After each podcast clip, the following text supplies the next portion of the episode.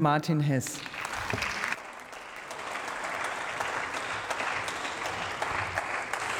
Sehr geehrte Frau Präsidentin, liebe Kolleginnen und Kollegen, ein Innenminister, der seiner wichtigsten Aufgabe nachkommen und Sicherheit und Schutz für die Bürger in unserem Land gewährleisten will, muss zwingend eine ideologiefreie Lageanalyse betreiben und dann alle zur Stärkung der inneren Sicherheit erforderlichen Maßnahmen treffen. Aber Sie, Frau Innenministerin, Sie tun ständig und beharrlich das Gegenteil. Wenn man Ihr Handeln betrachtet, muss man ganz klar feststellen, noch nie zuvor war das Amt des Bundesinnenministers von einer dermaßen ideologisch bornierten und die Realität nahezu vollständig ignorierenden Person besetzt. Beispiel Islamismus. Es kann niemand ernsthaft bezweifeln, dass der politische Islam und der islamistische Terror eine massive Sicherheitsgefahr für unser Land darstellen, die hart und entschlossen bekämpft werden muss. Aber was tut die Innenministerin? Sie stellt ernsthaft die Arbeit des Expertenkreises politischer Islamismus beim BMI ein. Wer bisher immer dachte, dass sie lediglich unfähig, dilettantisch oder schlicht mit ihrem Amt auf andere Weise überfordert wären, der wird nun eines Besseren belehrt. Sie verweigern mit Wissen und Wollen die effektive Bekämpfung des Islamismus in unserem Land. Das kommt einer Kapitulation vor islamistischen Verbrechern gleich, und damit sind Sie als Innenministerin völlig untragbar.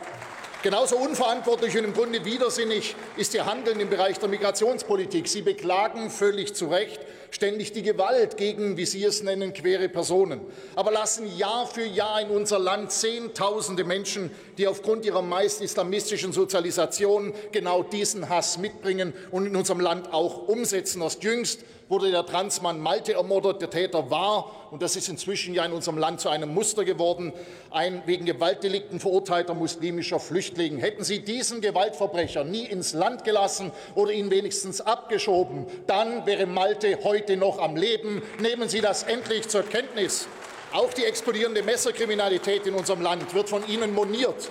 Was Sie aber beharrlich ignorieren, ist, dass der Anteil ausländischer Tatverdächtiger exorbitant hoch und zum Beispiel in Baden-Württemberg schon seit Jahren über 50 Prozent liegt. Fakt ist, Ihre Migrationspolitik verschlechtert die Sicherheitslage in unserem Land von Tag zu Tag.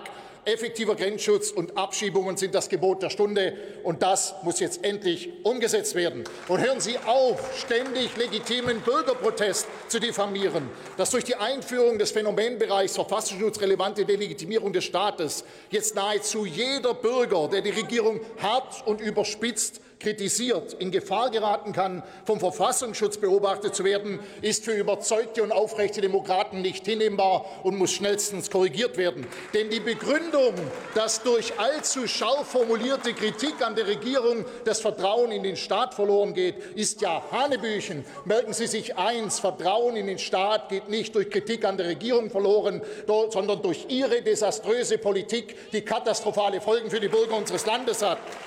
Und wenn durch Ihre fatalen Fehlentscheidungen Herbst und Winter für tausende Bürger das Leben unbezahlbar wird, unzählige Firmen pleite gehen und die Arbeitslosigkeit explodiert, dann ist es das grundgesetzlich verbriefte Recht eines jeden Bürgers unseres Landes, auf die Straße zu gehen und der Regierung auch und gerade in schonungsloser und direkter Form die rote Karte zu zeigen.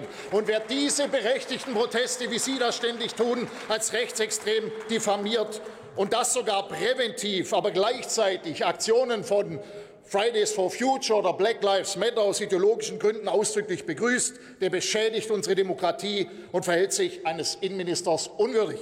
Frau Ministerin, Sie sind nicht nur eine ideologisch verblendete sicherheitspolitische Geisterfahrerin und damit eine glatte Fehlbesetzung in unserem Land. Nein, Sie sind wesentlich mehr. Sie sind eine massive Gefahr für die innere Sicherheit und die Demokratie in unserem Land. Je früher Sie abtreten, desto besser für uns alle.